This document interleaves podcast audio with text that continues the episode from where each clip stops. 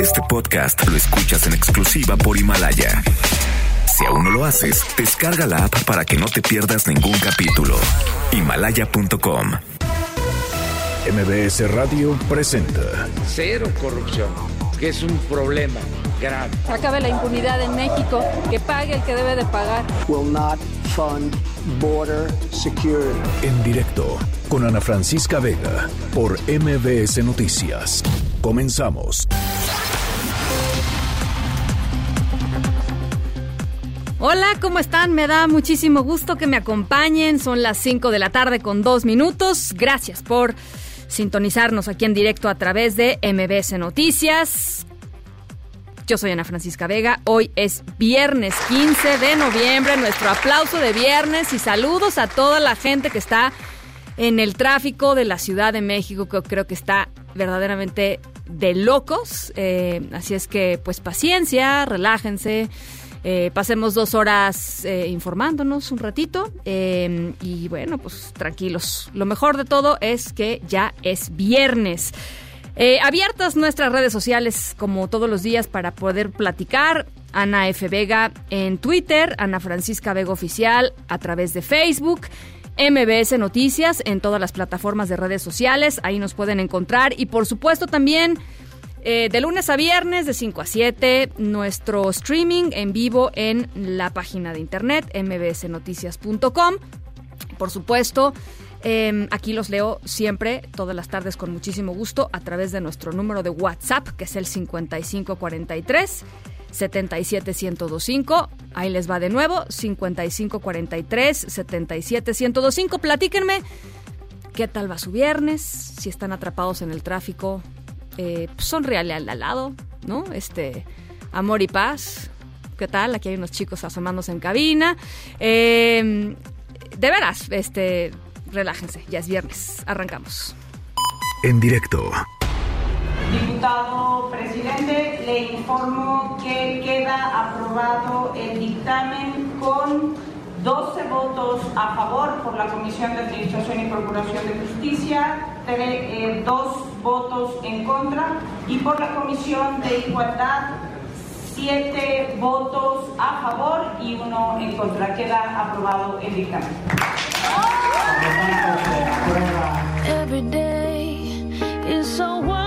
fall, suddenly, it's hard to breathe.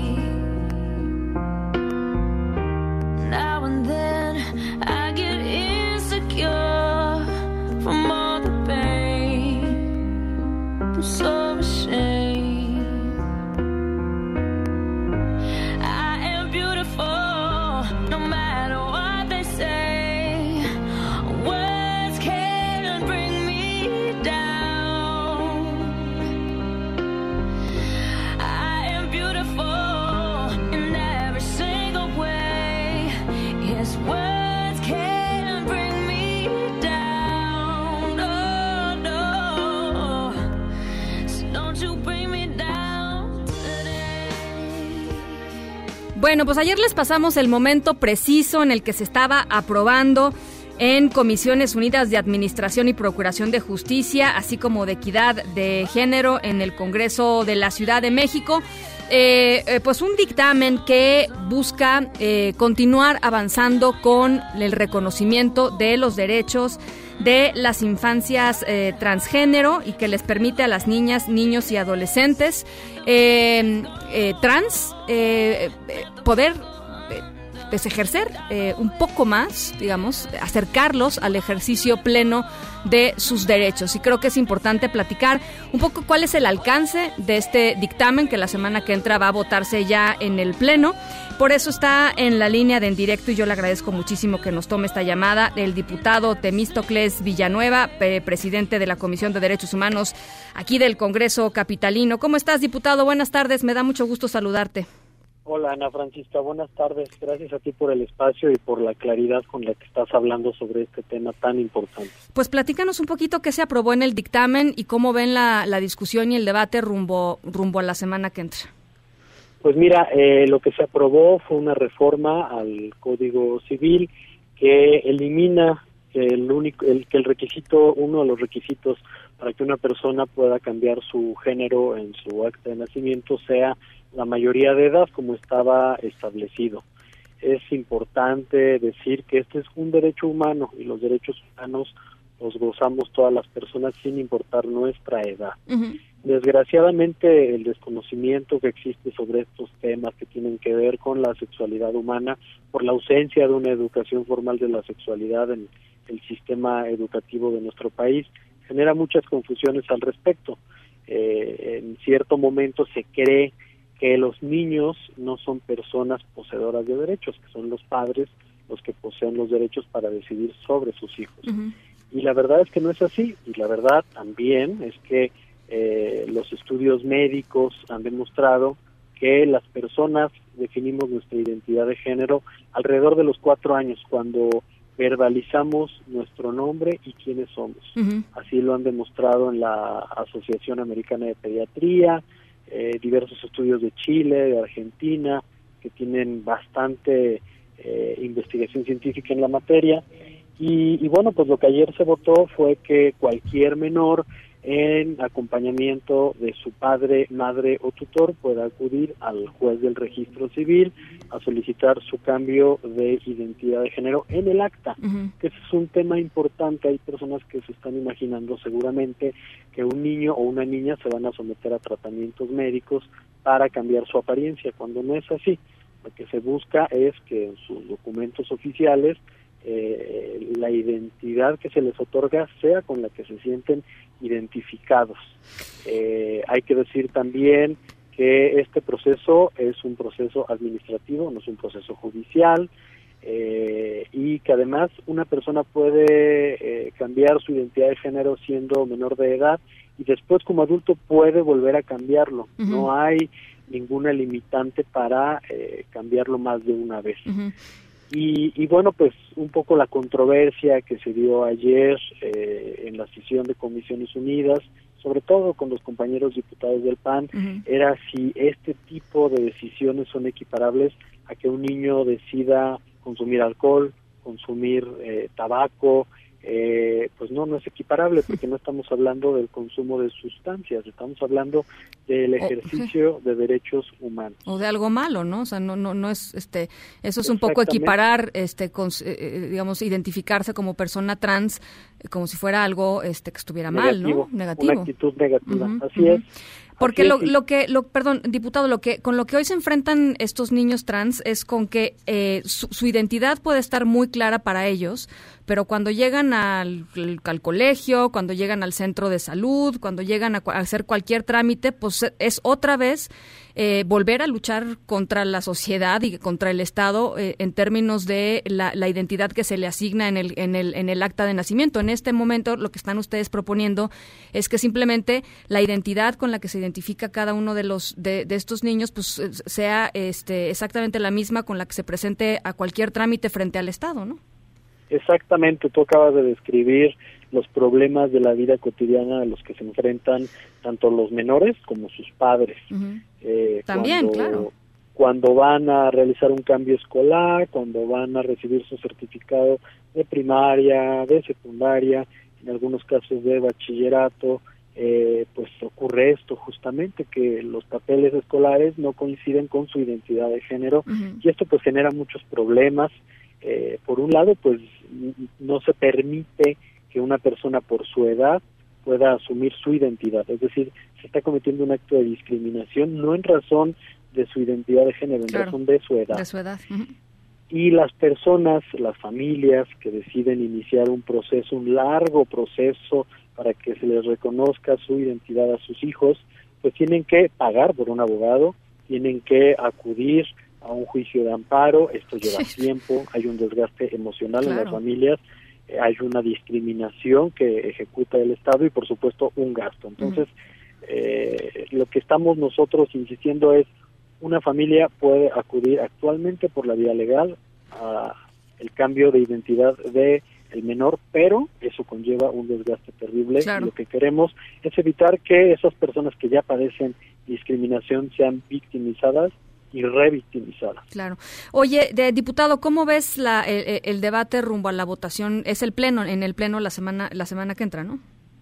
Bueno, pues así como te estoy explicando a ti y a todo el auditorio que te escucha con muchos elementos, tanto científicos como jurídicos, por qué tenemos que votar a favor, en ese mismo camino estamos con todos nuestros compañeros diputados, este desconocimiento de los temas de la identidad eh, sexual, es decir, la orientación sexual y la identidad de género, que son los dos elementos que componen la sexualidad humana, no es un tema que nos enseñen en ninguna parte, es un tema que quienes hemos decidido formar parte de la defensa de los derechos LGBT lo hemos tenido que estudiar, aprender y transmitir.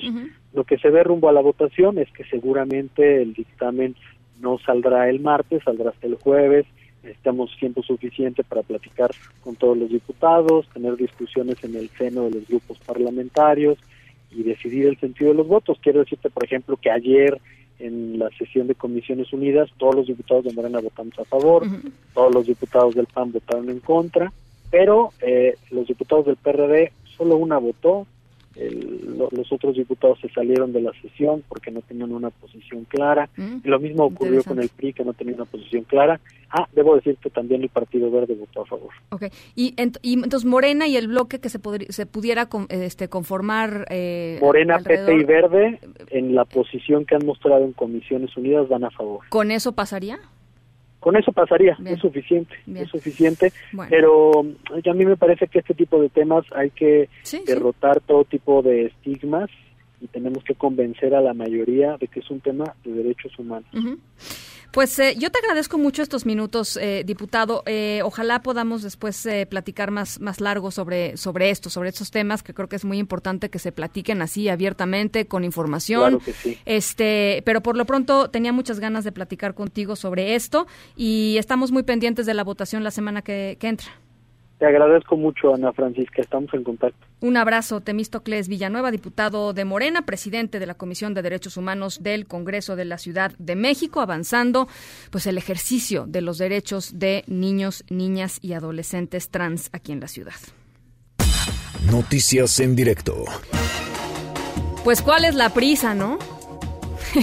Híjole, los diputados de veras. El país pues sigue sin presupuesto de egresos. Hoy se cumple el plazo constitucional para ser aprobado y la Cámara de Diputados pues sigue cerrada desde hace cinco días por la presencia en el exterior de grupos y organizaciones de campesinos eh, y, y organizaciones agrícolas que están pues presionando para que para que se modifiquen algunos de los términos en los que se está proponiendo el presupuesto de egresos, es decir, los gastos. Eh, eh, con este panorama, pues los legisladores decidieron ¿por qué no? Agarrarse el puente revolucionario y regresar hasta el próximo miércoles 20 y aplicar esto que llaman ellos el reloj parlamentario. Angélica Melín, ya no los adelantabas ayer, pues ahí sigue el reloj parlamentario. Exacto, Ana, hola, muy buenas tardes, te saludo con mucho gusto y también saludar al auditorio. Es el mecanismo que van a ocupar los diputados, ya es un hecho, lo confirmaron esta mañana. Van a posponer eh, la aprobación del presupuesto que tenía que haberse dado hoy, este viernes 15 de noviembre, era la fecha límite establecida en la Constitución. Los diputados se la van a saltar y dicen que, pues gracias a este reloj parlamentario y a que ellos están viviendo en una sesión que se encuentra en pausa, en receso desde el pasado 6 de noviembre, que así, así les dan los términos legales para poder aprobar el presupuesto de egresos, pues ya fuera de tiempo como lo establece la Constitución. El anuncio lo hizo temprano la presidenta de la mesa directiva de la Cámara de Diputados, la diputada del PAN, Laura Rojas, a quien vamos a escuchar. Debido a que la Comisión de Presupuesto aún se encuentra construyendo un dictamen, convocaremos al Pleno de la Cámara de Diputados de acuerdo con el calendario aprobado el próximo miércoles 20 de noviembre. La sesión del pasado 6 de noviembre se encuentra aún abierta debido a que se declaró un receso. En consecuencia, la discusión y la aprobación del presupuesto de egresos de la Federación se realizará en esa misma sesión.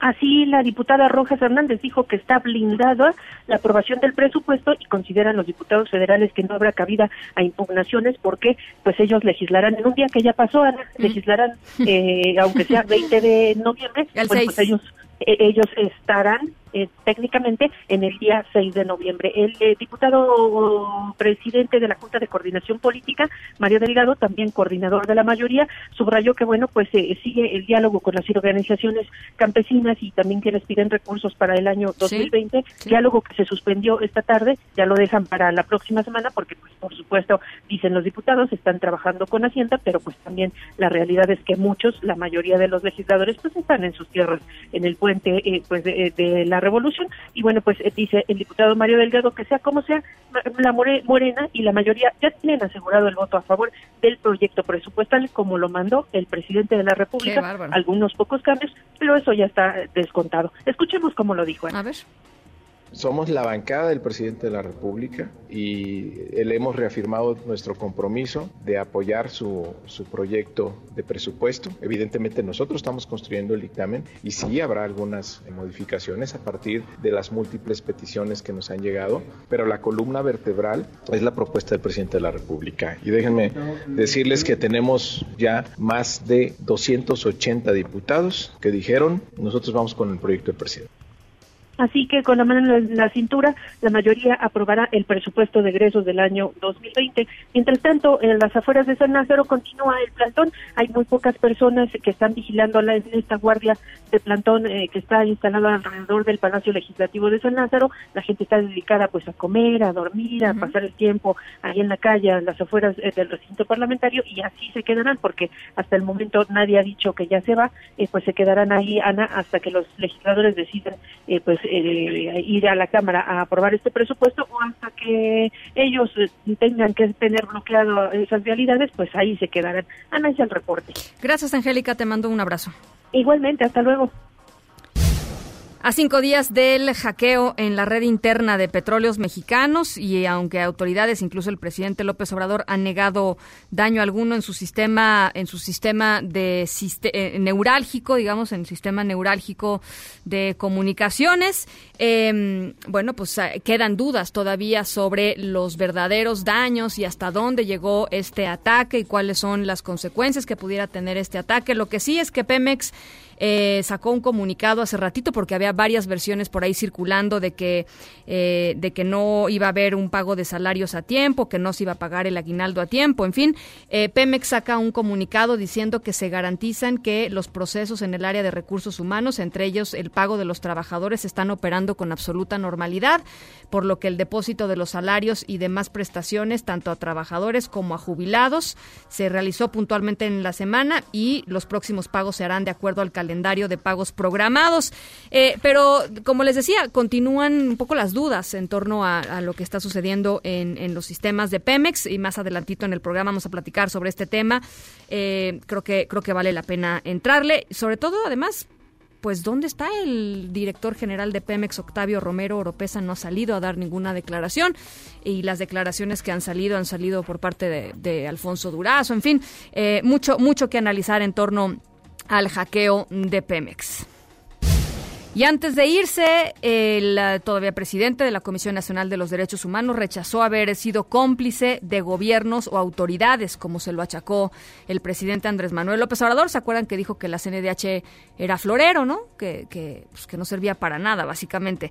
Luis Raúl González Pérez eh, concluye hoy, este viernes, al frente de la CNDH. René Cruz, ¿cómo estás? Te saludo con gusto.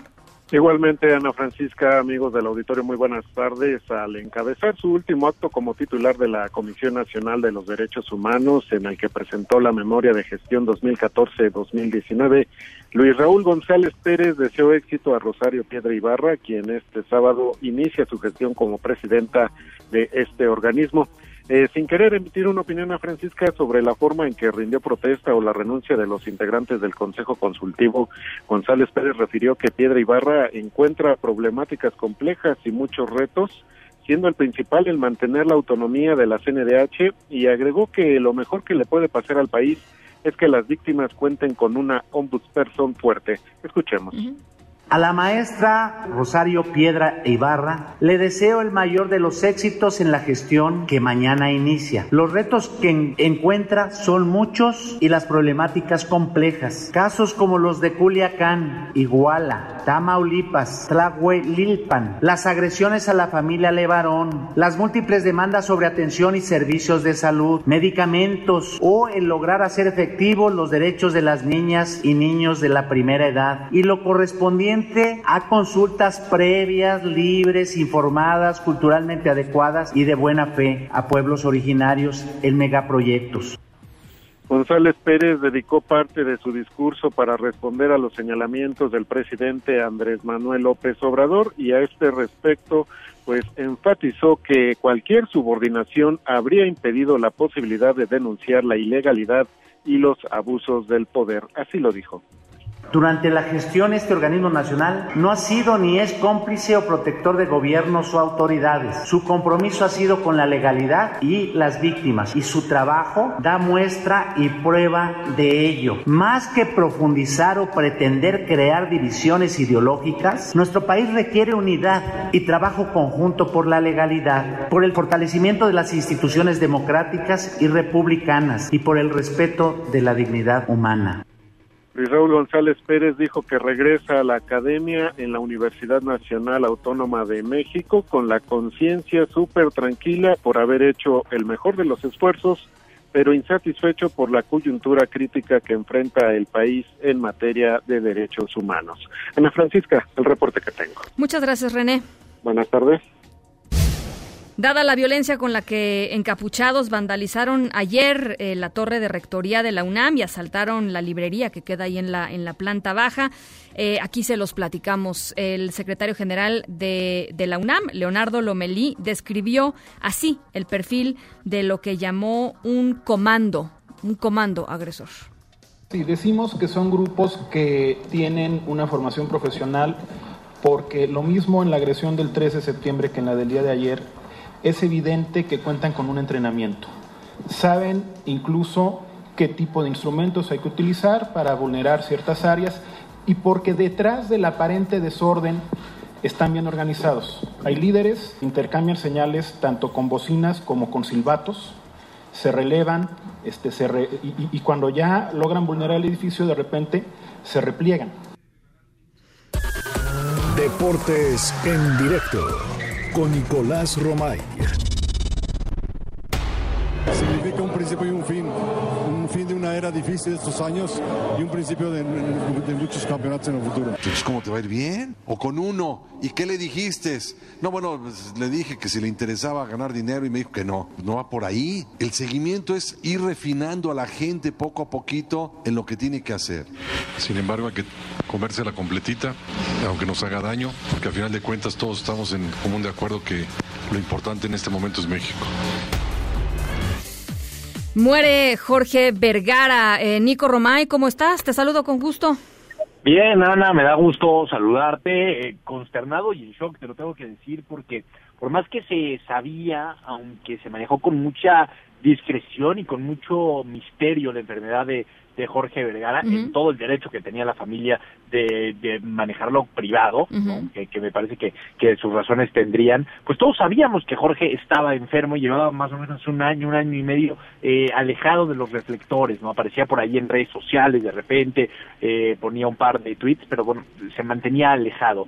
Y no podemos dejar de, de sorprendernos y de choquearnos hoy que, que Amaury Vergara publica a las 2 de la tarde con 8 minutos ese tweet y ese comunicado donde dice que su padre falleció a causa de un paro respiratorio.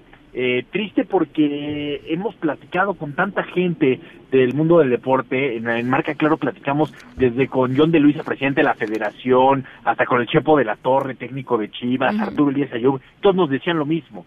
Es un personaje.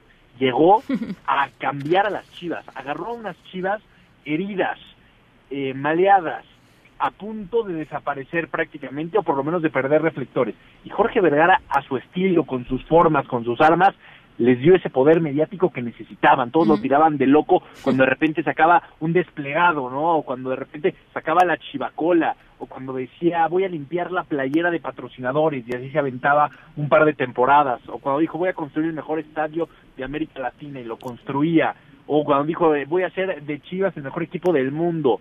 Eh, sí, Jorge Vergara tenía eso, ¿no? Y Chivas lo necesitaba, y Jorge seguramente a su manera también necesitaba a, las Chivas. Hoy es un día triste, sí, para Chivas, para el aficionado de Chivas, para el fútbol mexicano, pero sobre todo para la familia, para la familia Vergara que pierde a, a un hombre importantísimo, porque eh, si bien nadie está preparado para decir adiós, irse a los 64 años es muy prematuro, ¿no? Es muy prematuro, tomando en cuenta la esperanza de vida que tenemos hoy en día, ¿no? Entonces, eh, le quiero mandar un abrazo a Mauri Vergara, a sus hermanas, a toda la familia eh, Vergara, porque pues sí, es un día muy complicado para todos ellos y que tristemente la vida sigue, ¿no? La vida sigue, hoy será un día complicado, pero bueno, Chivas y la familia Vergara saldrá adelante. ¿Cómo, eh, cu- cuando, cuando Jorge Vergara compró a Chivas, eh, salvó a Chivas?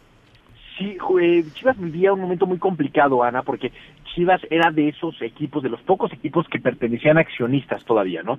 Y entonces Jorge Vergara, como buen empresario, se las dio, ahora sí que se las arregló para ir comprando de acción en acción y les ofrecía lanita y consiguió así, y de repente, cuando menos se lo esperaban, Jorge Vergara ya tenía la mayoría de Chivas. Y entonces a los otros, a los que les quedaba el 49%, no les quedó de otra que vender. ¿No? Y le terminaron vendiendo a unas chivas que habían perdido muchísimo poder mediático, que no estaban a la altura de un América, que había equipos como Toluca en ese entonces, como Nicaxa, que estaban creciendo mucho. Y Jorge Vergara, la verdad es que rescató esas chivas. Fue un equipo en el fútbol mexicano que tenía su avión, ¿te acuerdas? Tenía su avión privado pintado de rojiblanco, que, que se iban en él a jugar la Copa Libertadores, que aparecía Jorge siempre lanzando apuestas. Entonces puso a Chivas, le dio valor a la marca de Chivas. Hoy vale mucho dinero la marca de Chivas, pero mejor si no hubiera llegado eh, Vergara, pues eso no sería posible.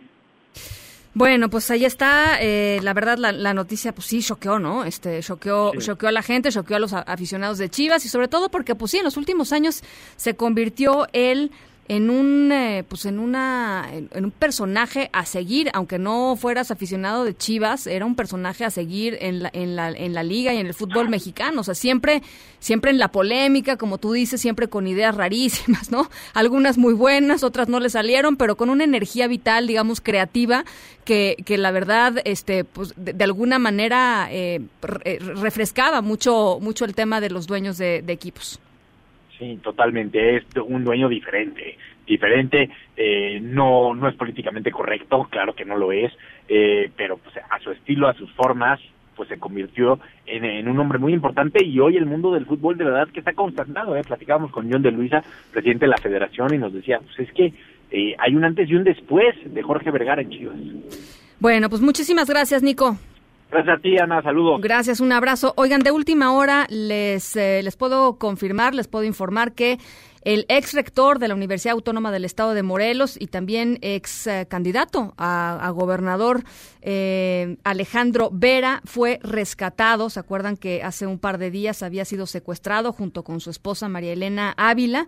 Fueron ah, secuestrados la noche del miércoles y bueno, eh, se nos informa desde la Fiscalía de Morelos que el, eh, el ex rector Alejandro Vera ha sido, ha sido rescatado junto con su esposa María Elena Ávila. Esto allá en Morelos. Son las 5 con 29. Vamos a una pausa. Regresamos con el tema del hackeo de Pemex. En directo con Ana Francisca Vega por MBS Noticias. En un momento regresamos. Este podcast lo escuchas en exclusiva por Himalaya.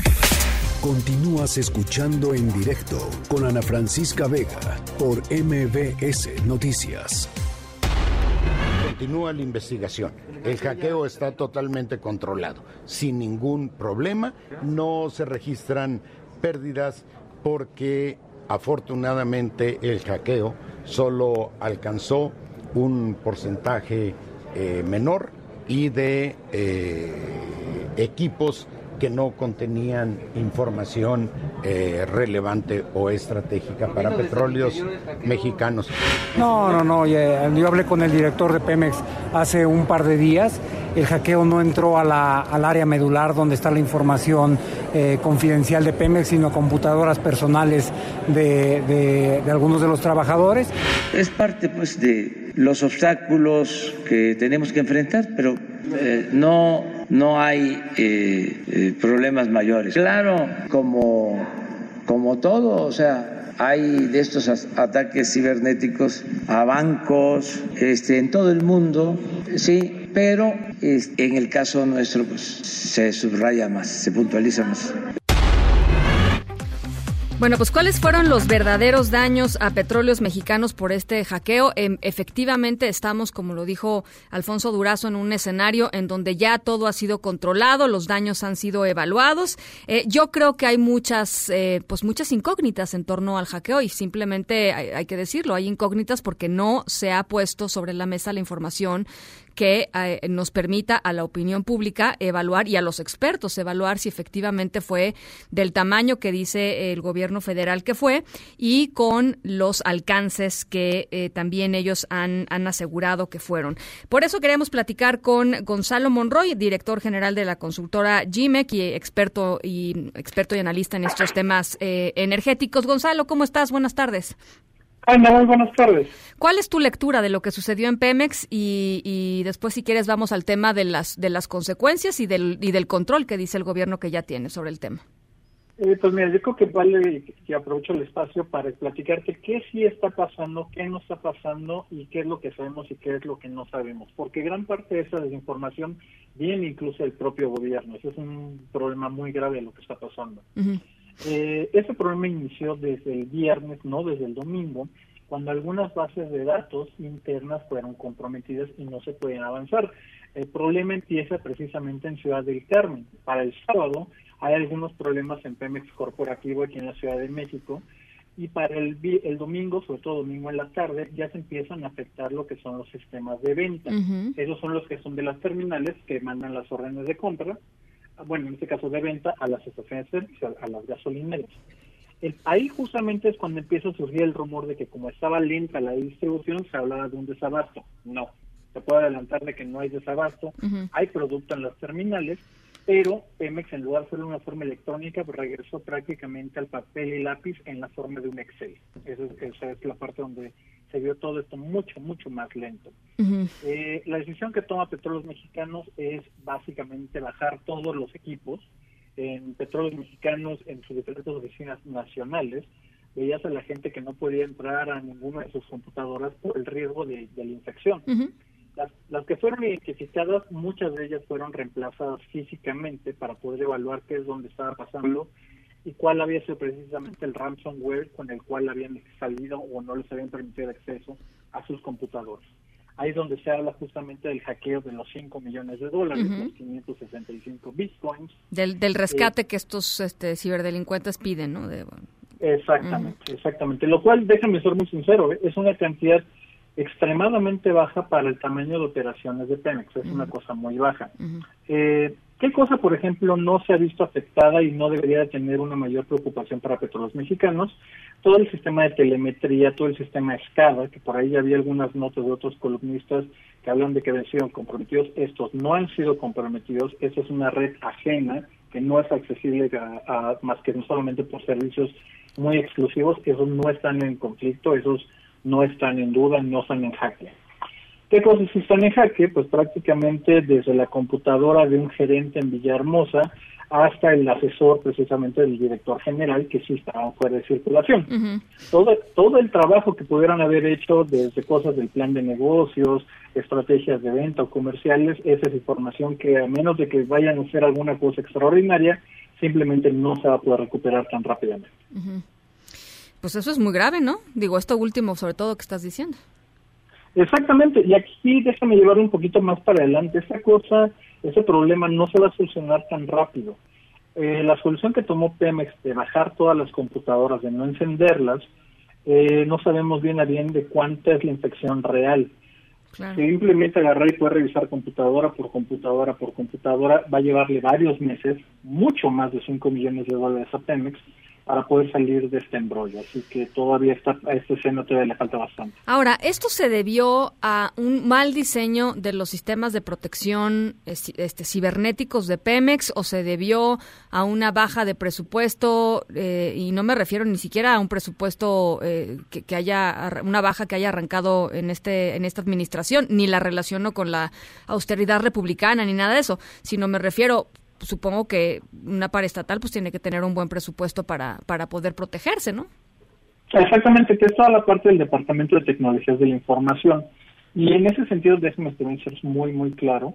Eh, esto no fue una cosa, por ejemplo, de los antivirus que por ahí llegaron a salir algunas de esas notas. No. Este es un, ese es un, ese es un ataque muy bien diseñado, planeado, sabe que por varios meses, y no es que algunos años, para explotar debilidades del sistema. De ahí es que eso es el gran problema. Ahorita no sabemos de un número determinado, Pemex lo pone en 5%. La realidad es que no se tiene un número exacto de cuánto es el, nivel de alcance de, de esta infección. Eh, ¿Qué es lo que sí ha aceptado el gobierno federal? Porque a mí me llamó de veras muy mucho la atención la declaratoria, la, la declaración de ayer de, del secretario Durazo diciendo pues que esto ya estaba total y absolutamente superado, que, que digamos como dándole la, li, literalmente carpetazo y, y, hacia adelante. Este, ¿Qué de este escenario que nos estás pintando acepta el, el, el, gobierno federal? Eh, qué bueno que me haces esa pregunta. La realidad es de que lo que está pasando es también una, valga la expresión, un teléfono descompuesto en el gobierno federal. Mucha de la información que está pasando a nivel de cancha, llamó de esa manera, en la parte de los campos, en el mismo sistema hospitalario de petróleos mexicanos, no está pasando a los mandos medios y definitivamente no está llegando a los tomadores de decisión, nivel secretarios de Estado o el propio director de Pemex. Por eso es que estaban subestimando gran parte de esta información. Bien. Es un problema más grave del que están reconociendo. Uh -huh. Bueno, pues eh, vamos a estar muy atentos, eh, Gonzalo, porque eh, a ver, este, esto va a ser algo que va a eventualmente salir a la luz, ¿no? Supongo que en alguno de los procesos, en al, algo va, va a reflejarse esto. Efectivamente, y te puedo adelantar cuándo va a ser. El primero es justamente cuando haga el reporte del, cuar, del tercer y cuarto trimestre de todos los mexicanos ante la Bolsa Mexicana de Valores, pero también seguramente vamos a tener la película más completa cuando haga el reporte 20F que tiene que mandar anualmente ante la SEC, la Securities and Exchange Commission de Estados Unidos. Sí. Ahí es donde tiene que explicar muy bien de cuánto fue el alcance, qué fue lo que hizo y las medidas que se tomaron. Bueno, pues vamos a estar muy pendientes. Te agradezco muchísimo, eh, Gonzalo. Ana, te mando un gran abrazo a tu público. Un abrazo, gracias Gonzalo Monroy, director general de la consultora GIMEC, experto en todos estos temas de energía. Vamos a estar, por supuesto, muy pendientes de este asunto. En directo.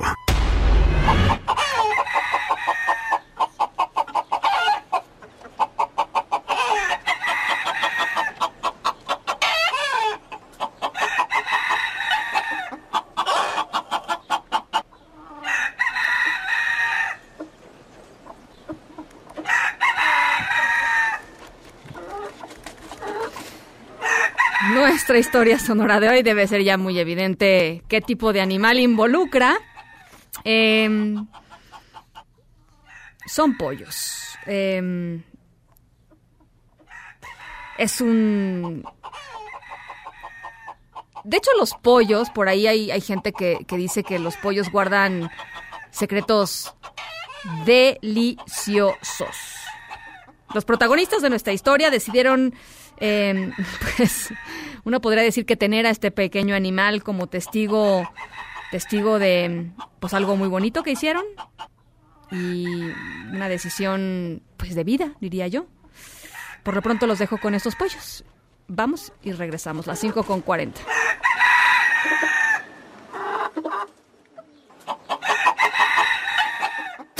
en directo con Ana Francisca Vega por MBS Noticias. En un momento regresamos. Este podcast lo escuchas en exclusiva por Himalaya. Continúas escuchando en directo con Ana Francisca Vega por MBS Noticias. Bueno, ya les eh, platicaba que ha sido rescatado el ex rector de la Universidad Autónoma de Morelos, Alejandro Vera, y también su esposa, Marielena Ávila. En la línea de en directo está, yo le agradezco mucho que nos, eh, que nos reciba esta llamada, el fiscal de Morelos, Uriel Carmona Gándara. Fiscal, ¿cómo está? Buenas tardes. Bien, Ana Francisca, buenas tardes. Pla- órdenes. Pues platíquenos eh, cómo es que se dio este rescate. ¿Están, están ellos bien? Sí, efectivamente, de hecho estoy ahorita por recibir al personal de, de la unidad antisecuestros de Morelos. Sí. Vamos a revisar que todos estén sanos, que el personal llegue con bien. Tuvimos un operativo exitoso de rescate. Las dos víctimas están sanas. Ahorita vamos a, a revisar su condición física ya para hacer una confirmación oficial de su estado de salud. Y tenemos este buen éxito. Tenemos tres personas detenidas, los responsables responsables de este plagio. ¿Tres? Tres Tres. personas detenidas. Entonces, pues vamos a proceder este legalmente. Tenemos un plazo de 48 horas para presentarlos ante el juez competente por el delito de secuestro. Entonces, es un trabajo eh, de la Fiscalía del Estado, precisamente en la, en la unidad antisecuestro de la Fiscalía del Estado. Y tuvimos el apoyo decidido del gobierno del Estado y las demás autoridades del, del grupo de coordinación del Estado y por supuesto también la importante intervención de las autoridades federales, de la Agencia de Investigación Criminal y de, la Fiscalía General de la República, que nos, nos estuvieron asistiendo también. Entonces estamos entregando pues cuentas positivas, las personas con bien y bueno, no hay impunidad en Morelos, estamos trabajando. Eh, fiscal, eh, entiendo que hay, hay partes evidentemente de, de la narrativa y de la historia que no se pueden revelar por cuestiones de investigación, pero si nos pudiera compartir un poco eh, eh, cómo fue que, que pusilaron la trama para llegar a- al rescate. Sí, efectivamente, este es un hecho pues muy lamentable que ocurre en la zona oriente del estado. En las primeras eh, horas tuvimos ya importantes líneas de investigación. ¿En qué municipio, perdón? el- en el municipio de Cuautla y Ocuituco, es la zona oriente que colinda con el estado de Puebla y al norte con el estado de México. Esa es la zona en, en la que ocurre este este hecho. Y efectivamente, en, en este momento no podemos dar eh, detalles, sin embargo, de manera genérica podemos compartir que la unidad antisecuestros este, inició la investigación en coordinación con las autoridades de aquí de Morelos, de la Comisión Estatal de Seguridad Pública, y, y bueno, eh, con un trabajo decidido y oportuno, pues logramos este, tener los indicios suficientes pues para acercarnos a, a los objetivos y tener este rescate exitoso. El ex rector es un personaje político importante en, en- en el estado de Morelos, este, un personaje que se ha enfrentado también a, a distintos círculos políticos. Eh, ¿Fue motivado políticamente este secuestro? No tenemos ningún indicio, ningún ele- elemento objetivo que nos pueda conducir a, a una hipótesis de, ese, de esa naturaleza. Estamos ciertos de que se trató de un secuestro carretero, este, de personas pues que se dedican a, a operar en esa zona. Entonces no no le- no podemos atribuir nada en ese sentido, ¿no? Sin embargo, pues vamos a investigar. Ya tenemos tres detenidos, quienes pues serán este pues tomar sus declaraciones y entonces ya sabremos más en, en- en muy muy corto tiempo.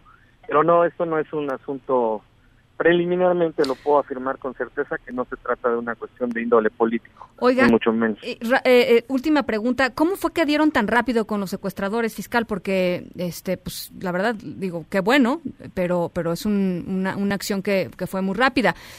Lo hicieron ellos muy mal, este, lo hicieron ustedes muy bien, una combinación de las dos cosas. ¿Qué pasó? Ambas cosas, Ana Francisca, eh, los delincuentes se equivocan y nosotros tuvimos los aciertos. Fue una operación exitosa.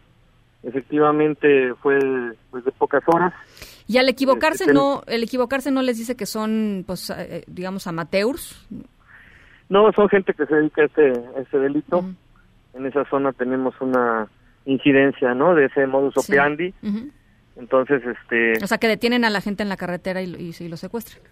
sí, sí es muy peligroso cuando personas han quedado varadas en esa zona con algún problema meca- mecánico, ¿no? Al transportarse. ¿Eso fue lo que le pasó al ex rector? Efectivamente, así es como inicia este. O sea, se le paró el, el coche, bueno, el vehículo el Efectivamente, tuvieron una, una falla mecánica y entonces este a partir de ahí quedaron en vulnerabilidad. y bueno, pues nosotros hicimos lo que nos corresponde y, y bueno, estamos entregando a la sociedad cuentas positivas. Bien. Y pues seguimos trabajando en todos los asuntos a nuestro cargo. Aquí en Morelos la, el grupo de coordinación eh, trabaja, cumple, estamos eh, cerrando filas con, con gobierno del Estado y, y- y, pues adelante, ¿no? Le agradezco muchísimo, fiscal, eh, y estamos en comunicación, pero por lo pronto las dos personas secuestradas están en buen, en buen estado de salud. Sí, en breve compartiremos detalles. Ahorita estoy por, precisamente por entrevistarme con ellos. Le agradezco mucho, fiscal. Muy buena tarde. Gracias, hasta luego. Un abrazo a las 5 con 48. Vamos a la pausa y regresamos con más. En un momento continuamos en directo con Ana Francisca Vega. Este podcast lo escuchas en exclusiva por Himalaya.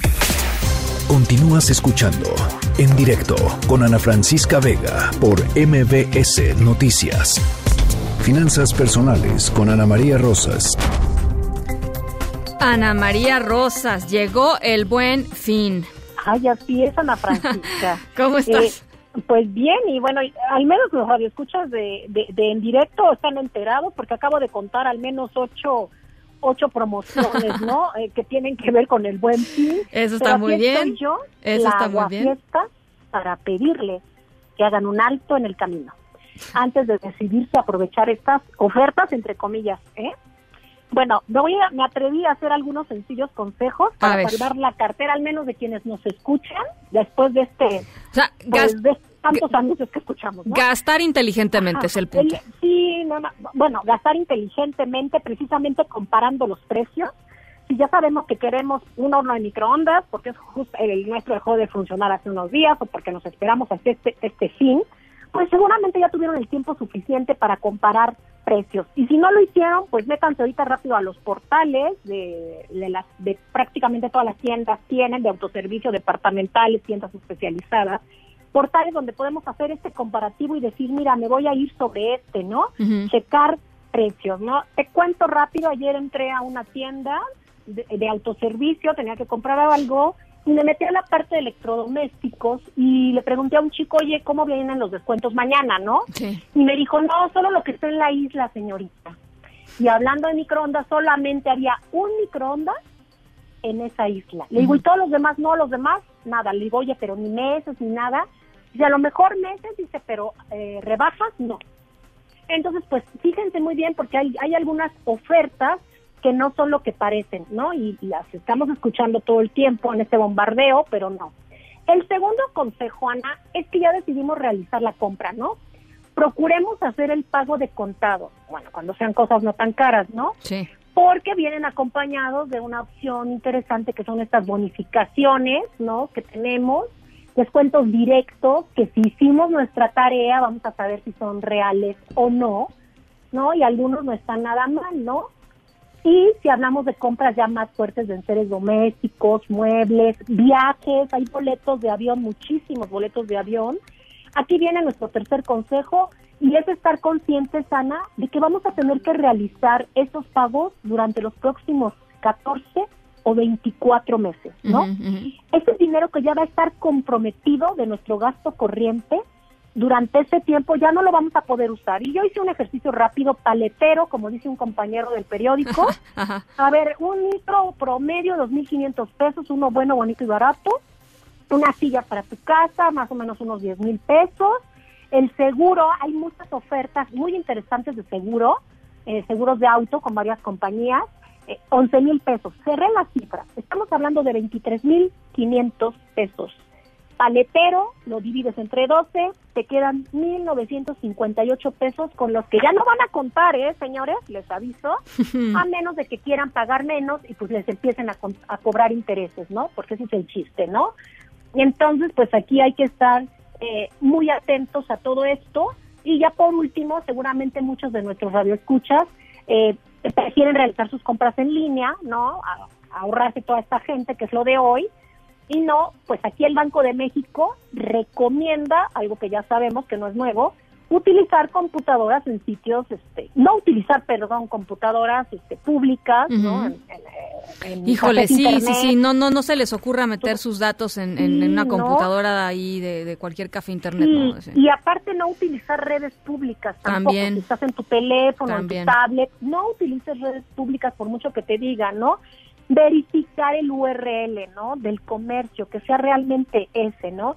Como te acabo de decir, Ana, parecen cosas básicas, pero no lo son. Y por último les quiero comentar algo. Es muy importante. Ayer leía yo una columna que decían que también entró el comercio informal, ¿no? Están ahí poniéndote cuatro tacos en lugar de dos y cuestiones así, ¿no?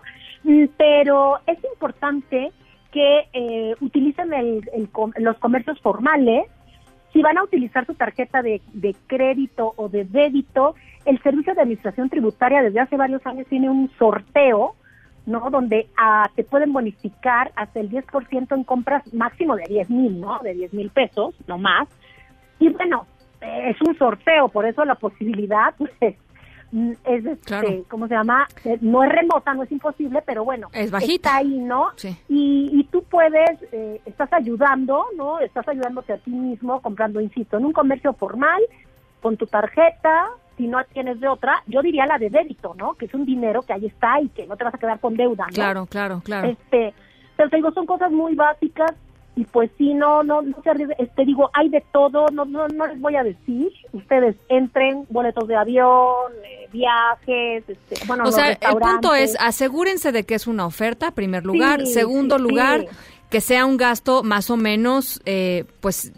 Manejable, eh, pues, pa- exacto, planeado y, y manejable. Y, y en tercer lugar, de posible, pues, si, si- digamos, no a meses, no a meses, ¿no? Este, porque Sí, luego a sí, meses... sí. No meses, y si lo haces a meses, insisto, pues que estés consciente de que tienes el recurso para pagarlo y que no te vas a estar Claro, ahorcando claro. el resto del tiempo. Hay una oferta buenísima que dice, empieza a pagar en marzo, sí, pero de todos modos, tarde o temprano lo tengo que pagar, Claro, ¿no? claro. Entonces, pues, es eso. Todas las, todas, todas las fechas llegan, querida Ana María. Así es. Te mando un abrazo. Igualmente, Ana, a ti, a los radioescuchas. Un lindo viernes. En directo.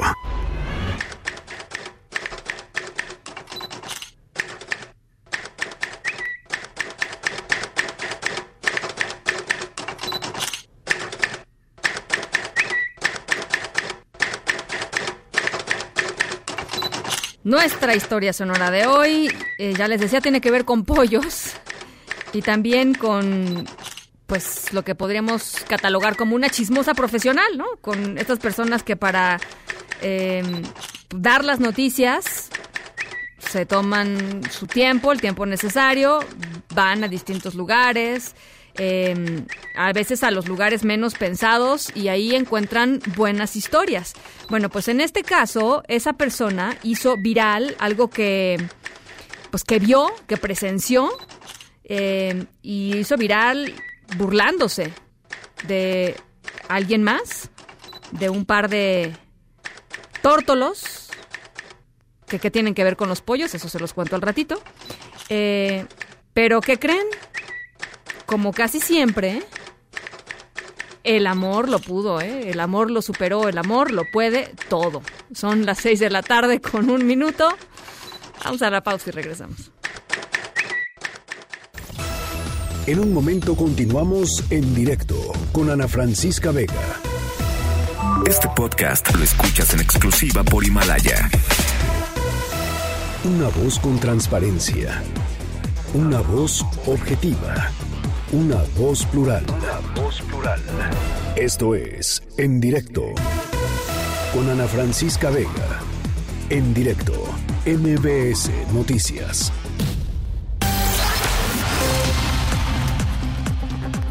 Son las 6 de la tarde con 8 minutos. Gracias por seguir con nosotros aquí en directo a través de MBS Noticias. Yo soy Ana Francisca Vega.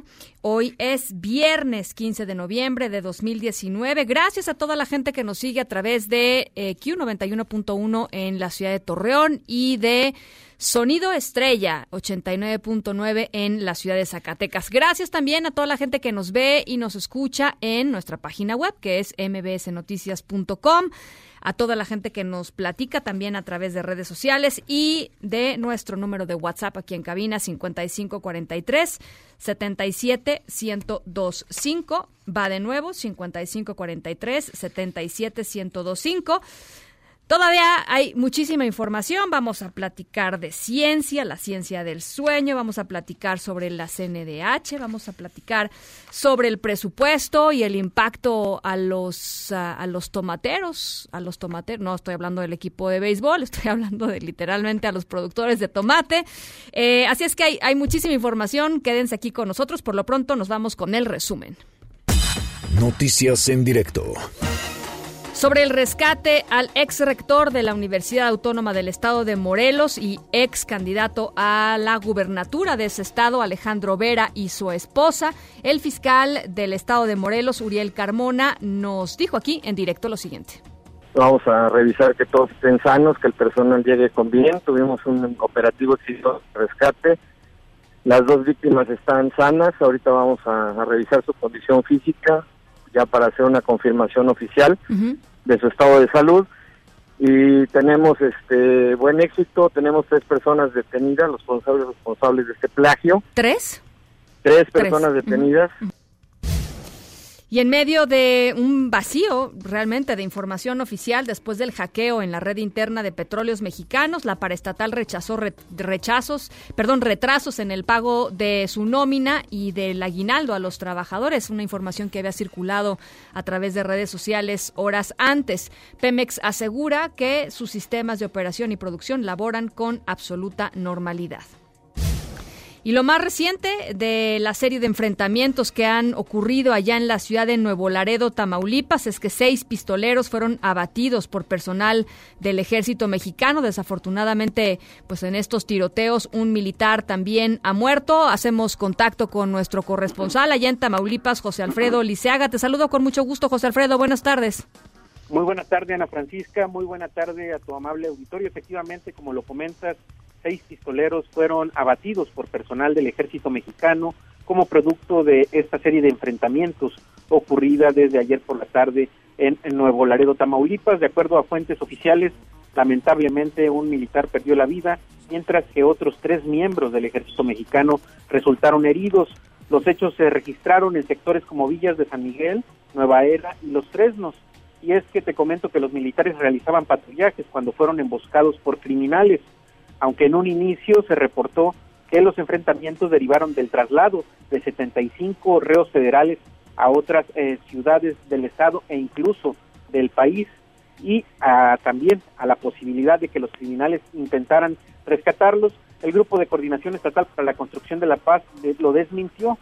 Se informó además que ese traslado de reos se dio por la mañana de ayer sin incidentes.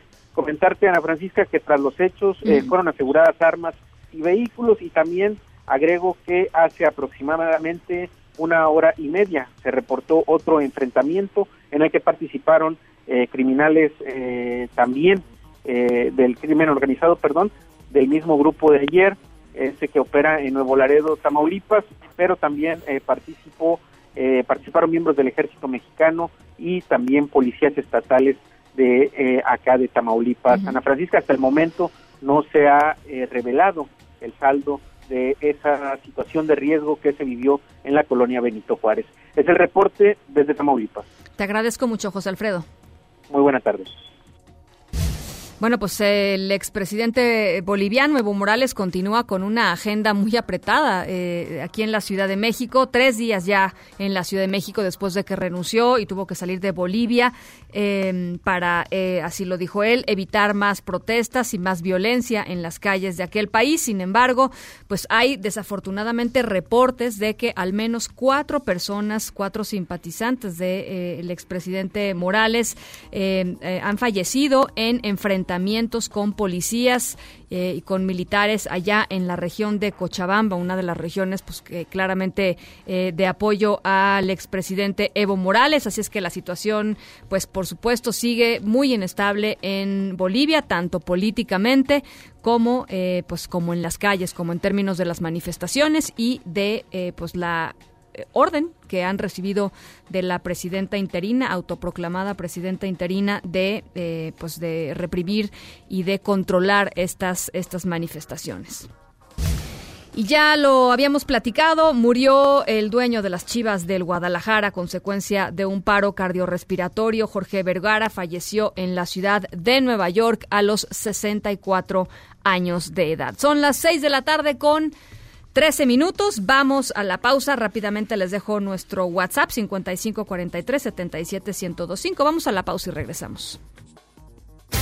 En directo con Ana Francisca Vega por MBS Noticias. En un momento regresamos. Este podcast lo escuchas en exclusiva por Himalaya.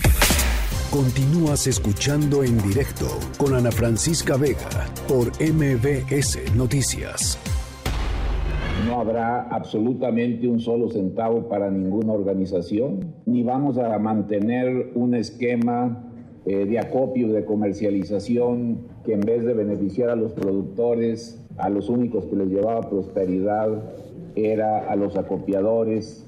Y tampoco se va a establecer ningún programa donde los grandes beneficiarios eran los proveedores y no los agricultores. No hay nada que negociar en términos de la forma en cómo recibían recursos en el pasado. Eso sí acabó. Si hay demandas legítimas de más apoyo al campo, a infraestructura urbana, a las distintas demandas, bueno, eso sí, claro que son dignas de escucharse y estamos considerándolas, por supuesto. Hay muchas necesidades y hay muy pocos recursos. Bueno, este, escuchábamos algunos de los protagonistas eh, no sé si decirlo debate, eh, el debate, las discusiones en torno a el presupuesto para el próximo año. Hay muchísimos grupos inconformes, eh, sectores eh, importantes de la sociedad mexicana inconformes con la forma en cómo se ha planteado el presupuesto desde la Administración Pública Federal. Ya les contaba, desde hace cinco días la Cámara de Diputados está cerrada en, en el exterior. Hay, pues hay campesinos, hay, hay gente que se dedica a, eh, a la agricultura, que pues están demandando eh, más recursos y, mejor, sobre todo mejor, eh, pues mejor asignados a los programas de fomento al campo. Pero por supuesto, pues es un tema que, como decía en el audio que escuchábamos Mario Delgado, pues hay muchas necesidades y pocos recursos. En la línea de en directo está, y yo le agradezco mucho, Gustavo Rojo, presidente de la Confederación de Asociaciones Agrícolas de Sinaloa. Gustavo, ¿cómo está? Mucho gusto, buenas tardes. Buenas tardes, muy buenas noches. Eh, buenas tardes, Ana Francisca. Un saludo. Eh, pues platíqueme, Gustavo, cómo ha estado el, pues las discusiones, el debate eh, con, con, ah, pues con, el, con los liderazgos ahí dentro de la Cámara de Diputados. Entiendo que pues ustedes son unos de los opositores más férreos a que, a que el presupuesto quede como está. Totalmente, pues muy preocupados por esta situación, por este, por esta propuesta eh, al presupuesto que pues va un recorte pues muy grande, ¿no? De, un 30% eh, comparado con el del año anterior. eh, cabe recalcar que, que tiene dos años eh, recortándose, bueno, tiene varios años que se ha estado recortando, pero un 30% ahora significa alrededor de 20 mil millones de pesos, que eso pegaría muy fuerte. Y más que se están recortando los programas, pues que nosotros creemos son prioritarios para el sector eh, eh, que son, por ejemplo, el tema de la comercialización, que viene prácticamente en ceros, eh, que eso perjudica a la que es la agricultura comercial, que es la que ha dado buenos números, ¿no? Ha, logrado superávit y, y pues que eso pues ha complicado, nos ha complicado pues, mucho con este tipo de, propuestas que se están haciendo, ¿no? ¿Hay, hay otros rubros que, que incrementaron o no? En la agricultura eh, eh, no vemos eh, nosotros, bueno, hay otro esquema que está sembrando vida que prácticamente es para zonas serranas, que son para productores pues de, de, bajos recursos, pero realmente no estamos en contra de que se puedan apoyar otro tipo de esquemas, tipo de, de, de agricultores, al contrario, ¿no? Nosotros estamos muy conscientes que se tiene que apoyar a este tipo de agricultura de subsistencia, pero sin afectar lo que es la agricultura comercial, ¿no? Que es la que ha presentado eh, buenos números. Y por ejemplo, otro tema que nos preocupa mucho es la reducción a las sanidades, ¿no? ¿Cómo es eso? esto, eh, esto es un, es un bien público que nos permite llevar alimentos sanos y poder exportarlos, ¿no? Que son alrededor de 35 mil millones de dólares los que se exportan. Entonces, eh, prácticamente nosotros creemos que con este recorte, Ana Francisca, se estaría desmantelando el campo del mexicano, eh, seríamos mucho más dependientes de las importaciones. Eh, ahorita yo nomás te comento que en Sinaloa somos alrededor de 25 mil a 30 mil productores que se dedican a lo que es la agricultura comercial y, y, pues nomás fíjate el impacto que podríamos tener con este tipo de, de, desmantelamiento, lo que es eh, los estados de, agricultura comercial. Yo creo que serían impactos muy negativos, porque eso este, llevaría consecuencias graves, ¿no? El tema de la sanidad son todos los controles por los que pasa pues la producción eh, agrícola para poder ser exportada y que no y que no les reboten después allá en, o en Estados Unidos o en donde sea los productos, ¿no? Totalmente, son certificaciones que tienen que tener libres de, ciertas eh, regulaciones que, que nos ponen para poder exportar. Y pues yo creo que pues, cómo vamos a sacrificar en estos temas cuando pues eh, hemos dado buenos números, ¿no? Entonces eh, es preocupante el un recorte de pues prácticamente también en cero lo que es fomento agrícola, que eso pues ahí van temas como que eh, son seguros catastróficos, son lo que es tecnificación, todo eso nos ha ponido, nos ha puesto a la par de los grandes agricultores eh, de Estados Unidos que nos han ponido, eh, nos han eh, puesto a competir con ellos y hemos respondido. Yo creo que no se vale que, que, se, que se tenga eh, esta este recorte pues que se está propiciando. Lo que dice el presidente López Obrador y entiendo que también es parte de, de pues de lo que ustedes están eh, pues, debatiendo ahí en, ahí con los diputados, lo que dice el presidente López Obrador es que antes las organizaciones pues estaban muy acostumbradas a que el dinero les llegara y pues eh, o, jineteaban un poco la lana o se quedaban con un cacho y daban daban poquito a los verdaderos este productores, en fin, ¿qué responden a eso?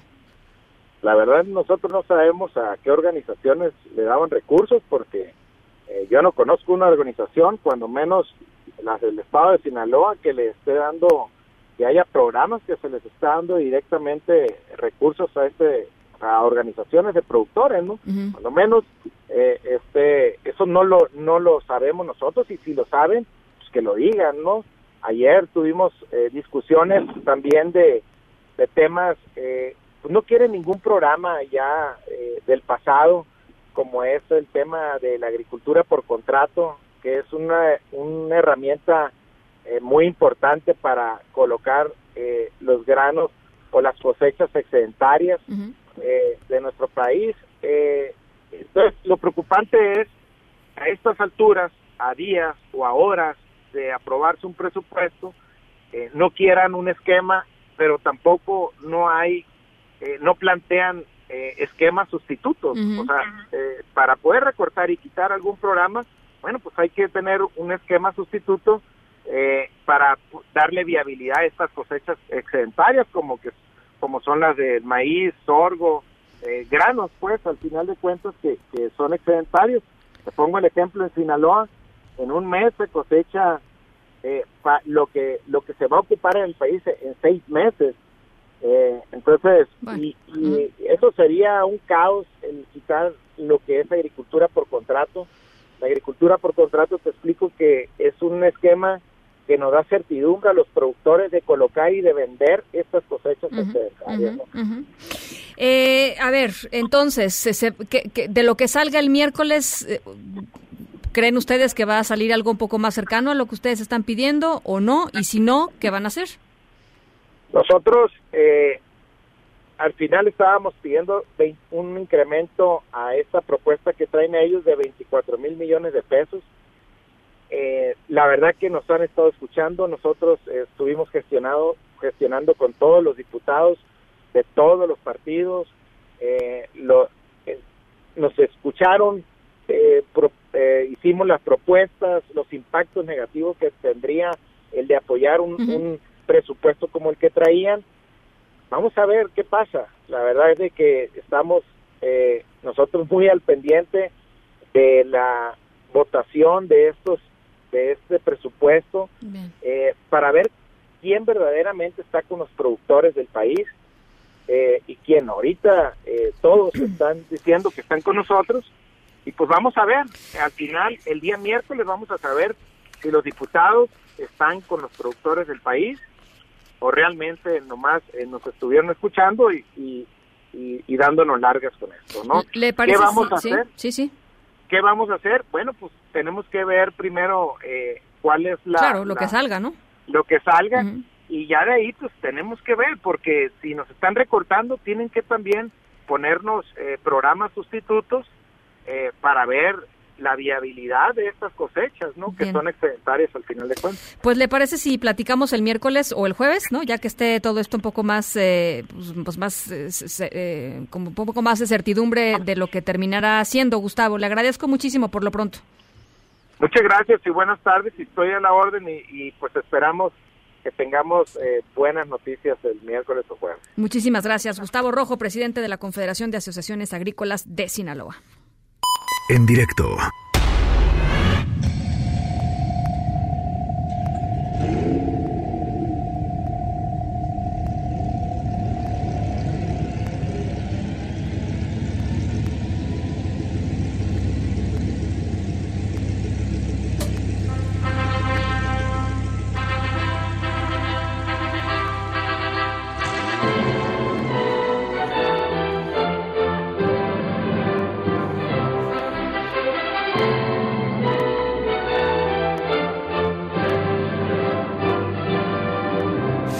Bueno, nuestra historia sonora de hoy, ya les decía, tiene que ver con algo que un periodista pues cachó, ¿no? Este encontró una, una buena historia en un lugar este en donde había pollos.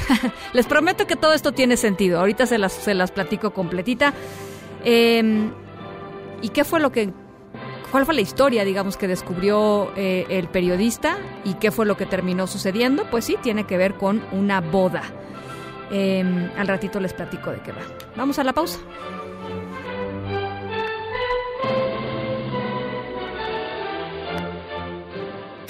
En directo con Ana Francisca Vega por MBS Noticias. En un momento regresamos. Este podcast lo escuchas en exclusiva por Himalaya. Continúas escuchando en directo con Ana Francisca Vega por MBS Noticias. Línea directa con Ezra Shabot. Hola Ezra, ¿cómo estás? Buenas tardes. Bien, buenas tardes, Ana Francisca. Bueno, pues ahí están los datos el día de hoy de la encuesta del Universal que le reducen significativamente la popularidad del presidente de la República de 68.7 a 58.7, una caída importante. Lo mismo aparecen ya ahí en el tracking diario que hace Roy Campos, también una caída que viene pues eh, dándose, viene produciéndose a partir de lo que sería el eh, efecto de Sinaloa, el efecto Culiacán. Creo que esto tiene que ver fundamentalmente con algo que pues es eh, lo que se tiene que considerar como una reacción propia de una ciudadanía que le tiene confianza, le sigue teniendo una alta confianza al presidente, pero empieza a reducírsela a partir del elemento seguridad. Más allá de otras consideraciones, más allá de toda esta discusión durante toda esta semana con respecto al tema eh, de Comisión de Derechos Humanos o el propio INE, toda esta confrontación otra vez del presidente con distintos grupos y sectores, el tema de inseguridad es el tema que como no se ve ningún tipo de reacción oficial o de reacción inmediata por parte de las autoridades, le pega y le pega realmente a esta popularidad. Y hay que recordar también que finalmente toda la fuerza, la gran fuerza de Morena en el Congreso y en, en lo que se conoce como la gran apuesta para las elecciones del 2021 está dada en la figura presidencial,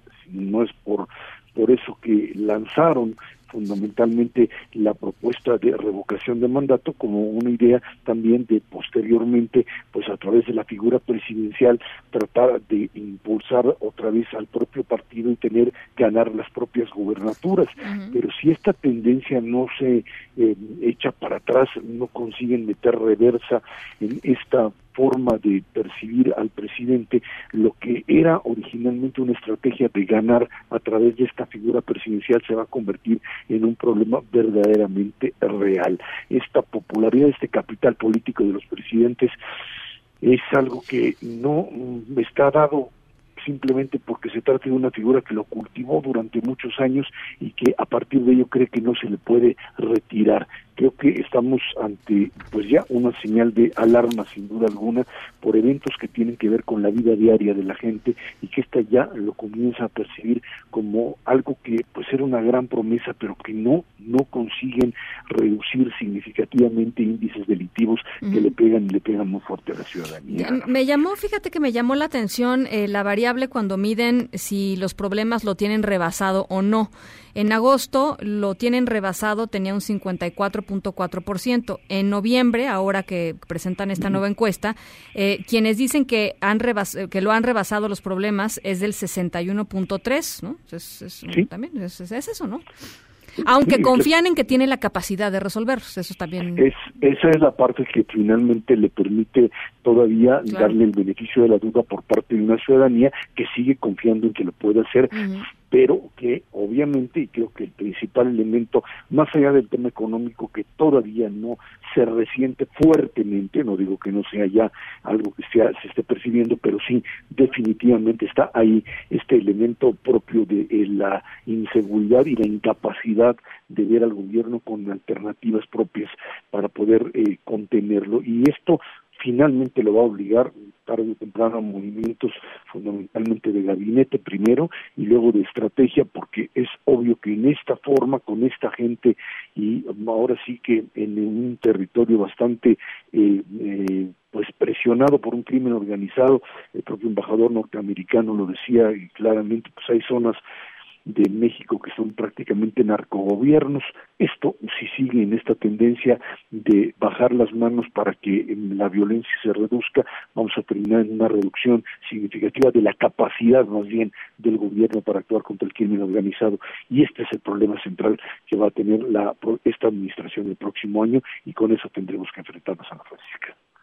Bueno, Erra, pues la verdad sí, este, eh, es la, yo creo que es la primera vez ahora sí, ¿no? Que se nota una baja, este, pues eh, sí, sí, como tú dices, significativa, ¿no? Así ahí están los focos rojos y que lo entiendan antes de que sea demasiado tarde para ellos, por supuesto, como gobierno, para la propia estructura del gobierno, pero para una ciudadanía que de verdad pues ya ya empieza a decir así es imposible. Pues sobre todo por eso, ¿no? O sea, sobre todo por eso yo diría, Esra, porque la verdad es que la demanda por más seguridad pues es una demanda muy real, o sea, no no es no es una cosa de percepción ni de que nos estemos inventando la cosa, ¿no? Es una es una demanda muy real, este basada en las experiencias cotidianas de las personas. Entonces, pues creo que creo que sí es muy importante que, que se asuma como tal, ¿no? Y es que finalmente lo cierto es que era una tendencia que estaba agudizando desde mediados del año pasado, ya antes de la elección, pero que en este año pues otra vez se potencializa por el cambio, cierto, finalmente de, de administración, pero más que nada por pues sí esta estrategia de bajar las manos e intentar eh, pues conciliar con los distintos grupos de, crimen organizado, de permitirles pues reconsiderar, digamos, su estrategia, de decirles no los vamos a golpear, ustedes no golpeen, y creo que esto simplemente no ha funcionado. Bien, te agradezco mucho, Erra. Al contrario, muy buen fin de semana para todos. Un abrazo igualmente. En directo. Eh, fíjense que la Comisión Interamericana de los Derechos Humanos se acaba de pronunciar en torno a los fallecimientos de, eh, manifestantes allá en Bolivia. Son cinco las personas eh, fallecidas eh, múltiples heridas, además, dice la Comisión Interamericana de los Derechos Humanos. Y les leo textualmente los tweets que acaba de subir a su cuenta. Dice, la CIDH condena el uso desproporcionado de la fuerza policial y militar en Cochabamba. Las armas de fuego deben estar excluidas de los dispositivos utilizados para el control de las protestas sociales. La Comisión Interamericana condena el uso excesivo de la fuerza por parte de las fuerzas de seguridad y recuerda al Estado de Bolivia su obligación de asegurar el derecho a la vida y la integridad física de quienes protestan pacíficamente. Eh, lo que es muy eh, impresionante de estos tweets es que vienen acompañados de varios videos en donde se muestran literalmente pues los cuerpos de las personas fallecidas y eh, las acciones de brutalidad policial y militar allá en Bolivia.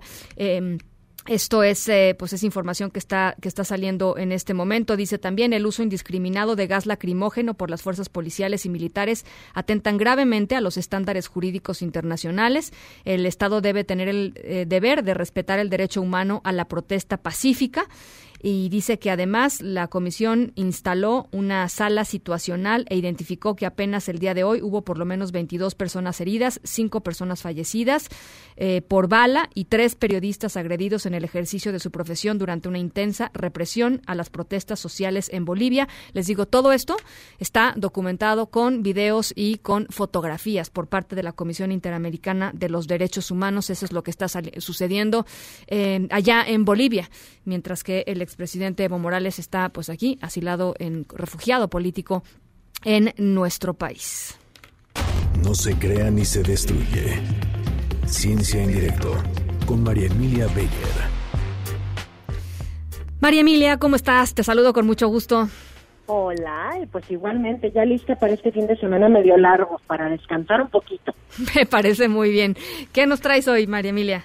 Oye, pues bueno, fíjate que justo porque estoy pensando en el descanso y seguramente varios de nuestros de nuestros eh, de las personas que nos acompañan en este auditorio también, pues fíjate que les traigo una información novedosa acerca de la ciencia del sueño y de cómo justamente esto va a ayudar a que el cerebro se reponga. Y ya sabemos que el sueño es muy importante, y no es la primera vez que se dice, y aparte estarás de acuerdo que lo experimentamos, ¿verdad? Bueno. Cuando, cuando no dormimos nos sentimos muy mal pero resulta que hace apenas unos días acaba de ser publicado en la revista Science un estudio del Boston University Lab que está a cargo de una mujer, la doctora Laura Lewis, y bueno, ella nos, nos da información de última frontera, digamos, acerca de la ciencia del sueño, y es de lo que te voy a platicar. A ver.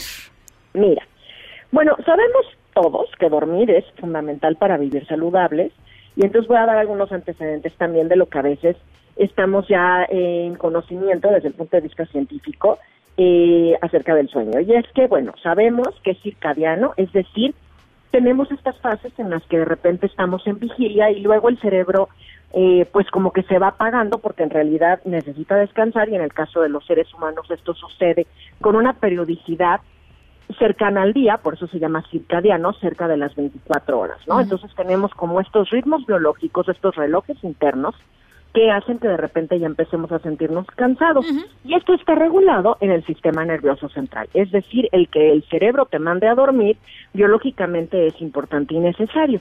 Sabemos también por estudios de sueño que se han hecho en todos lados del mundo, México incluido también, tenemos grandes investigadores de sueño, que el sueño no es uno ni es idéntico, sino que tiene fases, varias fases a lo largo de la noche, y que para dormir bien necesitamos pasar por todas ellas. También sabemos que no es verdad que el cerebro se va a dormir y como que se apaga y no pasa nada. No es un estado pasivo del sistema nervioso central, sino que es un estado distinto en donde ocurren otras cosas que no suceden mientras estamos despiertos. Una vez dicho toda esta introducción, ahora sí les puedo platicar eh, qué es lo que hizo esta doctora, la doctora Lewis. Resulta que generalmente cuando estamos estudiando el sueño, hay mucho énfasis en la fase de sueño más profunda y esta es la fase REM, que es eh, un momento en el que se llama de movimientos oculares rápidos en español, y entonces ahí es cuando soñamos y si alcanzas esa etapa se supone que entonces dormiste súper bien, pero este nuevo estudio valora las fases iniciales del sueño, que finalmente son necesarias para llegar a esta fase REM también, si no, no llegas. Claro. Pero, ¿qué es lo que encontró esta doctora? Pues una cosa importantísima, y es que estas fases iniciales de sueño son las que permiten eliminar algunas toxinas que están flotando ahí en el cerebro y que son, digamos, metabolitos que van quedando de la actividad mientras estamos despiertos. Y entonces resulta que hay una relación importante, sobre todo de estos eh, eh, subproductos, digamos, de nuestra actividad cerebral, por ejemplo, los betamiloides. Hay una relación importante de estas toxinas con la presencia o que se detone el Alzheimer. Ah, mira. Ajá, entonces hay enfermedades realmente graves que no sabemos todavía cómo atacar ni cómo curar, pero que sí hemos identificado que tienen una relación directa con la acumulación en el sistema nervioso central de estos metabolitos que no podemos limpiar o eliminar. Y esta doctora acaba de encontrar que en estas fases iniciales de sueño, cuando dormimos suficiente y dormimos bien, el líquido cefalorraquídeo, que de todas maneras anda por ahí dando vueltas por nuestro cerebro, en estas etapas en particular entra como una ola y baña todos los resquicios y las hondonadas y la corteza y no y las arrugas digamos del cerebro y se lleva todos estos metabolitos. Entonces digamos que funciona como la limpieza del cerebro. Entonces bueno pues aunque apenas acaba de ser publicado el artículo en la revista Science los científicos del sueño están muy emocionados porque sí sabemos que estas toxinas hacen daño, sabemos que es imposible no tenerlas porque son subproductos pues de nuestra propia actividad cerebral, pero ya estamos encontrando cómo funciona una manera tal vez de literal que se las lleve este líquido cefalorraquídeo como olas y las saque del sistema para que entonces no lastimen al cerebro y amanezcamos cada vez mejor. Qué maravilla, ¿no? O sea, qué máquina tan perfecta, la verdad. Sí, somos una máquina perfecta nosotros y hay que decir que también las tecnologías y las máquinas ahora sí hechas por nosotros que nos permiten ver un cerebro dormido, ¿no? Y qué está pasando, en este caso una máquina de resonancia magnética, por ejemplo, pues es la que nos permite que esto no solo sea una hipótesis de trabajo, sino que ella está observando los cerebros de todos los voluntarios mientras duermen y encuentra, ¿no? Toda esta información. Entonces, bueno, pues a dormir y a dormir bien, ¿verdad? Y a no restarle horas al cerebro, porque de verdad ahí hay muchísima salud por delante y bueno, pues te deseo que tengas un fin de semana delicioso Igualmente. y con mucho buen dormir. Igualmente, este seguiré tu consejo al pie de la letra, María Emilia. Te, te mando un abrazo. Igualmente, Ana Francisca. Lindo Bye. fin, las 6 con 42. Vamos a la pausa, regresamos con más. En un momento continuamos en directo con Ana Francisca Vega. Este podcast lo escuchas en exclusiva por Himalaya. Continúas escuchando en directo con Ana Francisca Vega por MBS Noticias.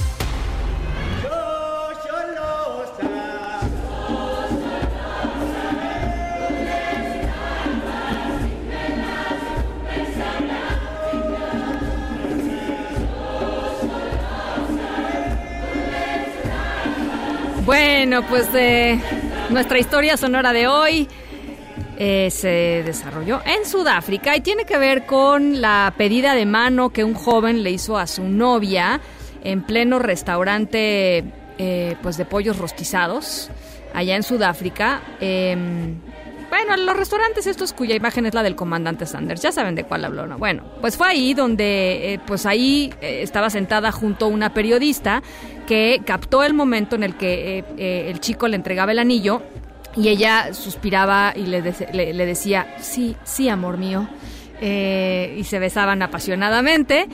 Y esta mujer amargosa, porque no tengo otra palabra para describirla, se burló porque dijo, oye, este cuate es tan, tan, tan, tan pobre que pues no, no le alcanzó ni para llevarla a un restaurante más o menos decente, lo llevó a una cadena de restaurantes y ahí le pidió matrimonio. Pues ¿saben qué? Se hizo viral este, esta, este video de, de la periodista amargosa y un montón de grandes empresas le entraron al quite y decidieron picharle la boda entera a estos chicos. Desde la limusina, pero el vestido, pero el salón de fiestas, pero la luna de miel, pero todo.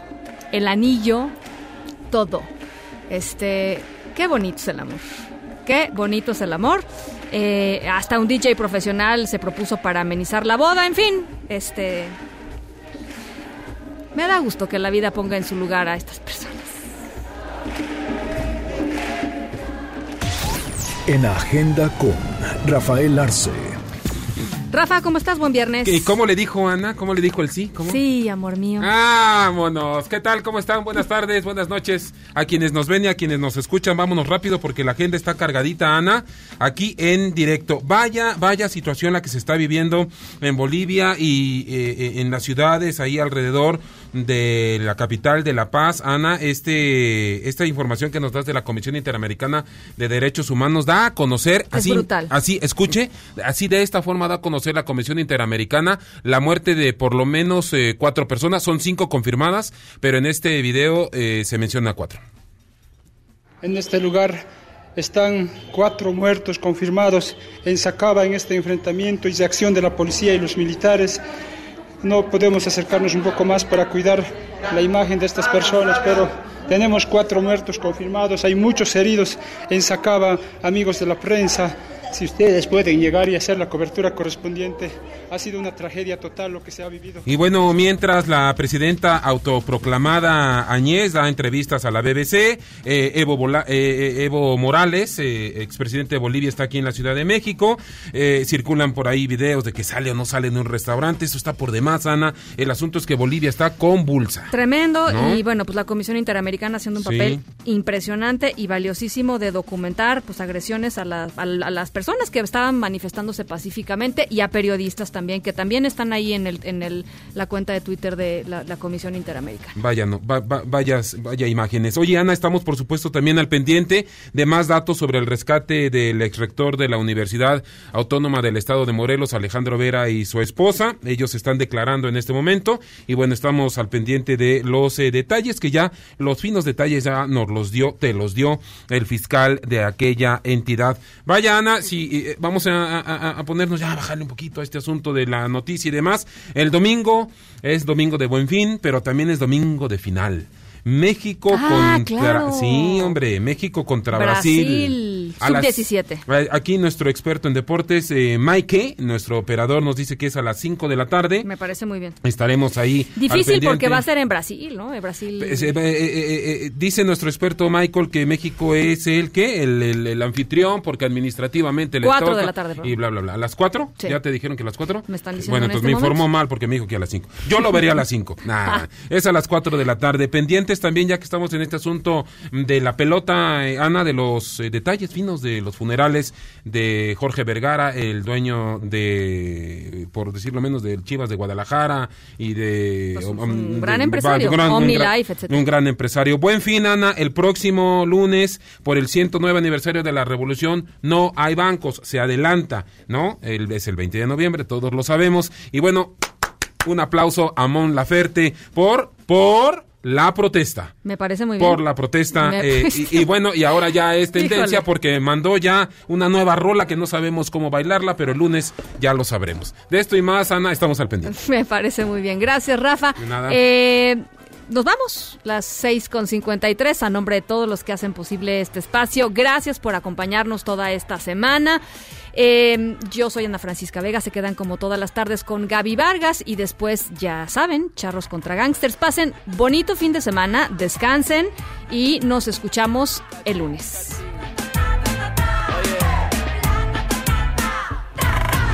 Los de siempre quieren plata. Tienen el culo forradito la rata. MBS Radio presentó En directo. En directo. Con Ana Francisca Vega. Por MBS Noticias. Este podcast lo escuchas en exclusiva por Himalaya.